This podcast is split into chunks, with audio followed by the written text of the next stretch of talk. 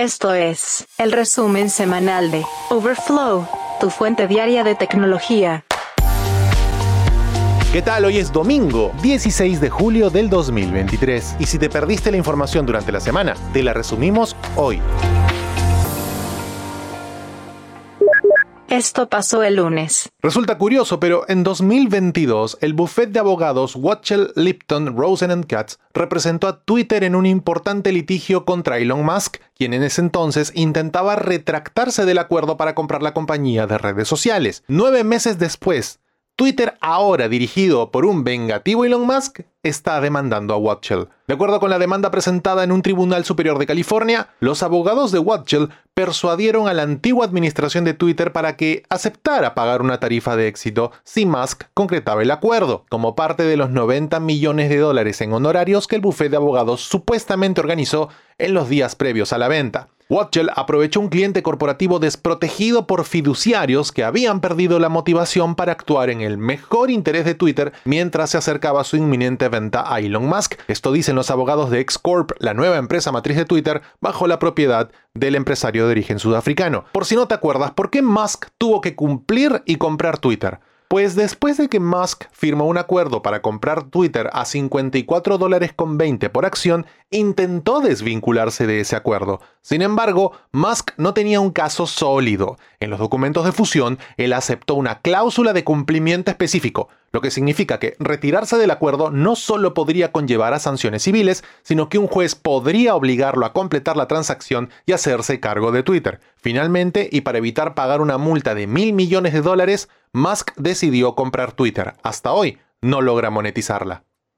Esto sucedió el martes. La aplicación basada en texto de Instagram, Threads, alcanzó la marca de los 100 millones de registros en tan solo 5 días. La aplicación se lanzó el 6 de julio y ha estado creciendo rápidamente desde entonces. En las primeras dos horas, la aplicación atrajo a 2 millones de registros y para el final del día ya había alcanzado los 10 millones de usuarios registrados. A la mañana siguiente, el CEO de Meta, Mark Zuckerberg, señaló que más de 30 millones de personas se habían registrado para probar la nueva aplicación. Esto es un logro significativo, especialmente considerando que Threads aún no se ha lanzado en la Unión Europea debido a preocupaciones de privacidad. Si bien Threads ha tenido éxito en atraer usuarios, aún le faltan algunas características. Especialmente, la aplicación no tiene soporte para ActivityPub, el protocolo utilizado para publicaciones en redes descentralizadas. Meta ha dicho que está trabajando en agregar esa función, pero hasta que lo haga, Threads no estará completamente integrada al Fediverso.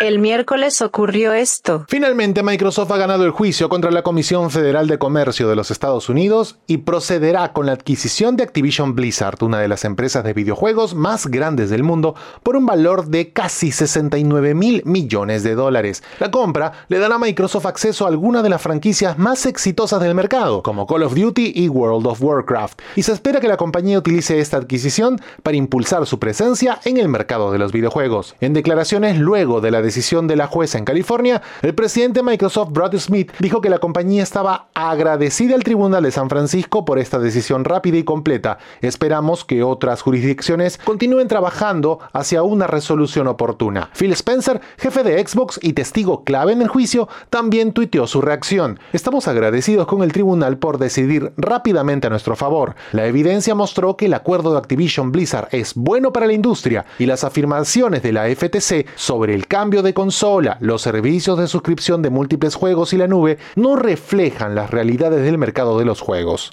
Ahora, ¿por qué la FTC y Microsoft se fueron a juicio? Pues la Comisión Federal de Comercio demandó a Microsoft en diciembre del 2022 para bloquear su adquisición de Activision Blizzard por 69 mil millones de dólares. En ese entonces, la FTC argumentó que el acuerdo daría a Microsoft un control excesivo sobre la industria de los videojuegos y perjudicaría a los consumidores al reducir la competencia. Concretamente, la FTC argumentó lo siguiente: Microsoft retendría los juegos de Activision de las plataformas rivales como la PlayStation de Sony, aumentaría los precios de los juegos de Activision y reduciría la innovación en la industria de los videojuegos. Por su parte, Microsoft argumentó que el acuerdo realmente beneficiaría a los consumidores al brindarles acceso a más juegos y al aumentar la competencia en la industria. La empresa también afirmó en su momento que no retendría los juegos de Activision de las plataformas rivales y que seguiría invirtiendo en innovación. Luego, el caso llegó a juicio en junio de este año. Después de cuatro días, la jueza Jacqueline Scott Gurley falló a favor de Microsoft, denegando la solicitud de la Comisión Federal de Comercio de una medida cautelar. Gurley afirmó que la FTC no había presentado suficiente evidencia para demostrar que el acuerdo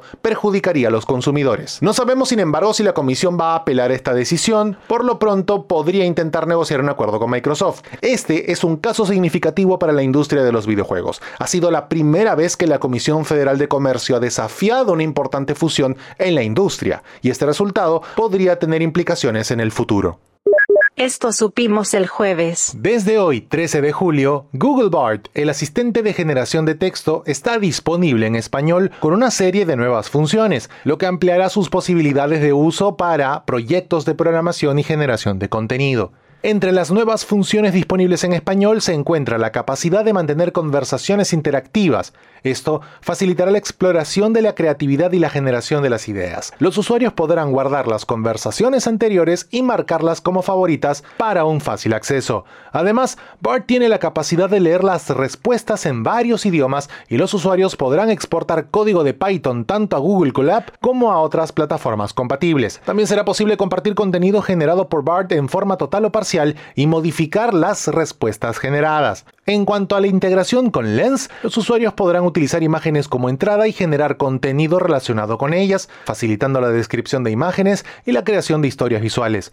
Con todas estas nuevas funciones disponibles, Google Bart se convierte en una herramienta aún más versátil y útil para todo tipo de proyectos y usuarios ahora en español. El viernes te enteraste de esto. La Administración de Alimentos y Medicamentos de los Estados Unidos aprobó la primera píldora anticonceptiva de venta libre. La aprobación de la píldora llamada OPIL es un paso importante para la salud de las mujeres ya que les permitirá acceder a un método anticonceptivo eficaz sin tener que ir al médico. Esta píldora, la OPIL, es un anticonceptivo oral que se ha utilizado durante años. Sin embargo, esto solo se podía obtener con receta médica. La aprobación de la píldora de venta libre es un cambio significativo ya que permitirá comprar esto en farmacias sin tener que pasar por un doctor. Esta aprobación es una estupenda noticia para las mujeres ya que les facilitará el acceso a un método anticonceptivo eficaz. Esta OPIL es un medicamento seguro y eficaz y puede ayudar a las mujeres a prevenir embarazos no deseados. Y finalmente el sábado. Apple no quería nunca un teléfono plegable. Quiere uno enrollable. Apple ha estado explorando la idea de un teléfono con pantalla enrollable durante muchos años y una nueva patente publicada por la compañía sugiere que aún no ha abandonado ese concepto. La patente, que se llama Dispositivos electrónicos con pantallas enrollables, describe un teléfono que tiene una pantalla que puede enrollarse en un cilindro cuando no está en uso. Este panel estaría hecho de un material flexible como el plástico y tendría una capa protectora de vidrio para evitar que se raye. Por más futurista que suene, Apple no es la única empresa que está trabajando en un teléfono de estas características. Samsung también ha presentado un proyecto similar y se espera que lance un equipo con pantalla enrollable en el futuro. ¿Cuál es la diferencia? Pero sobre todo el beneficio de tener un teléfono enrollable frente a un teléfono de pantalla plegable. Para empezar, las pantallas enrollables podrían ser más delgadas y ligeras y podrían tener una mayor resolución. Además, las pantallas de esta naturaleza podrían ser hasta más duraderas ya que no tienen que plegarse y desplegarse constantemente. Ahora, no te entusiasmes mucho porque los teléfonos con pantalla enrollable podrían tener algunos desafíos. Por ejemplo, ser más caros que los teléfonos plegables actuales e incluso no tan durables como los teléfonos con pantallas planas. Es evidente que no sabemos hasta esta hora si Apple lanzará un teléfono de estas características, sin embargo la nueva patente sugiere que la compañía aún no ha abandonado el concepto. Si Apple decide lanzar un teléfono con pantalla enrollable, podría ser un producto sin duda muy popular. Geek Story. Un día como hoy, en la historia tech.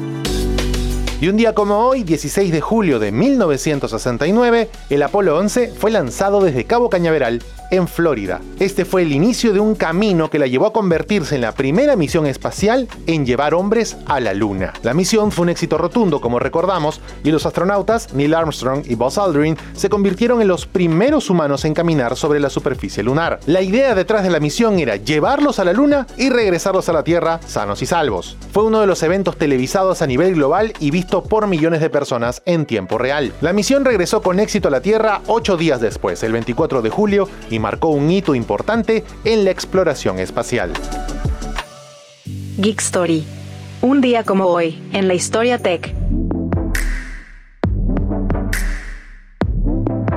Hasta aquí el resumen semanal de Overflow de hoy domingo, 16 de julio del 2023. Muchas gracias por acompañarnos. Recuerda suscribirte a este podcast para que a diario recibas notificaciones sobre las noticias tecnológicas más importantes del mundo. Gracias por escuchar a Overflow.